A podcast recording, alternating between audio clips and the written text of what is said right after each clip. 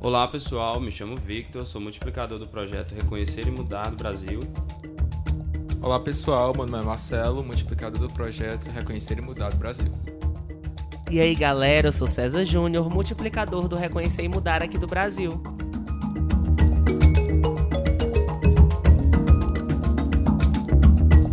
Desde o início, por ouro e prata. Olha quem morre então, veja você quem mata. É com esse trecho de Negro Drama, de Racionais MCs, que iniciaremos o podcast de hoje. Nessa data em que estamos gravando o podcast, mas o escândalo de racismo estrutural está nos noticiários. Mataram mais um. Um homem negro foi violentamente assassinado no Carrefour, em Porto Alegre. E é super relevante para a gente estar tá comentando isso aqui hoje, porque a gente já conversou em outros podcasts sobre preconceito, violência, sobre o bullying, o cyberbullying. E a gente chegou nessa temática que são as negritudes desse mês, né? De novembro, que a gente também já comentou sobre o dia 20 de novembro, que é o Dia da Consciência Negra aqui no Brasil. Então, em relação a isso, sobre esse caso que aconteceu na véspera do dia 20 de novembro, que foi no dia 19 de novembro, é muito triste pra gente como sociedade, como população, que deveria estar no momento de evolução, mas infelizmente ainda trata casos como esse, ainda trata pessoas negras como se não fossem outros indivíduos também da sociedade. E isso é algo que acredito que machuca não só a mim, mas a toda uma sociedade que por anos tem tentado desfazer esse preconceito, tentado tornar todos nós humanos iguais. E é interessante como foi posto mataram mais um, porque hoje assim a gente vê que infelizmente é uma é uma situação bastante comum até, né? A gente vê nos noticiários e tudo mais, sempre está sendo recorrido esse esse assunto. E é muito triste saber que, infelizmente, a frase é essa: mataram mais um. Só mais um, mais uma pessoa que, como milhões de outros, já foram assassinadas e noticiadas. Né? E isso é o que sai no jornal, por envolver grandes estabelecimentos. De acordo com o informativo Desigualdades Sociais por Cor ou Raça no Brasil, a população negra tem 2,7 mais chances de ser vítima de assassinato do que os brancos. O IBGE nos mostra que esses casos estão mais recorrentes no decorrer dos últimos anos, onde, de um lado, os números em pessoas brancas se mantiveram estáveis, as taxas de homicídio de pretos e pardos aumentaram em todas as faixas etárias. E não importa para onde olhar, os números sempre serão assustadores e vergonhosos. Em 2018, 53,9% dos jovens pretos concluíram o ensino médio até os 19 anos apenas 29,9% dos cargos gerenciais foram ocupados por pretos ou pardos em 2018. Em 2019, dois terços dos desempregados no Brasil eram pretos ou pardos, e 75,5% das vítimas de assassinatos em 2017 eram indivíduos negros. Somente há 31 anos o racismo se tornou um crime inafiançável e imprescindível no Brasil, em um país que na época já possuía 489 anos de racismo desde sua invasão. O racismo é um dos termos mais discutidos nos dias de hoje. E, mesmo com todos os avanços burocráticos e legislativos, a igualdade de direitos e representatividade estão longe de serem alcançadas pela população negra.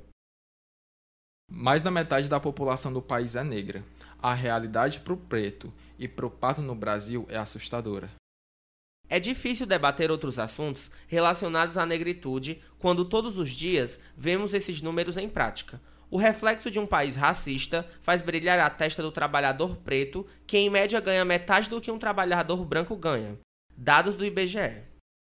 Mas acreditamos no progresso. Pessoas pretas estão ocupando pela primeira vez cargos importantes. Apesar de todas as dificuldades, mais da metade das vagas em universidades públicas são ocupadas por pretos. A educação é libertadora, mesmo que as amarras do racismo sejam difíceis de se quebrar. E não importa se a mídia, o vizinho ou até mesmo o presidente insistirem que o racismo não existe. Ele existe e é burrice. A luta antirracista é uma questão de todos.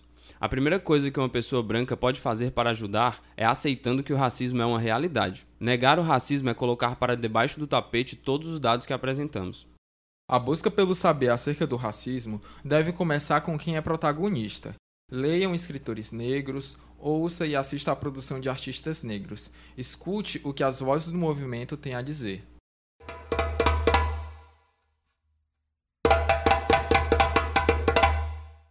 Não é possível mudar a cabeça de quem não tem interesse, mas isso não justifica a atitude isenta frente ao racismo que vemos ou ouvimos.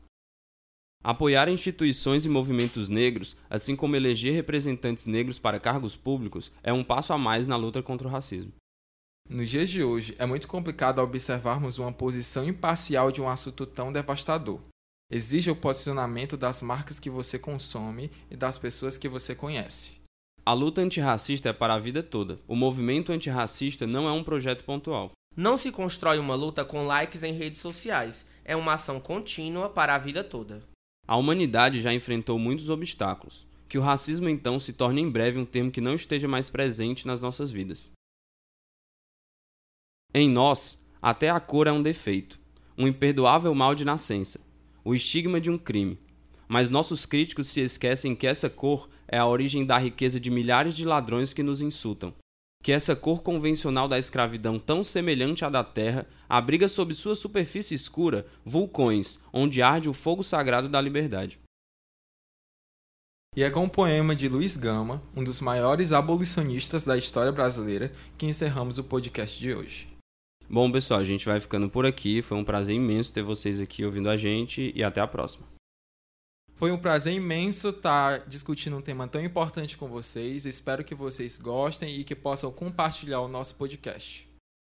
Gente, mais uma vez, muito obrigado que tem acompanhado a nossa produção de conteúdo. É um prazer enorme ter vocês aqui. E eu espero que vocês tenham gostado de mais uma temática que a gente trouxe aqui no projeto do nosso podcast, que é o podcast do Reconhecer e Mudar. E até o próximo podcast. Eu espero que a gente tenha vocês nos próximos também.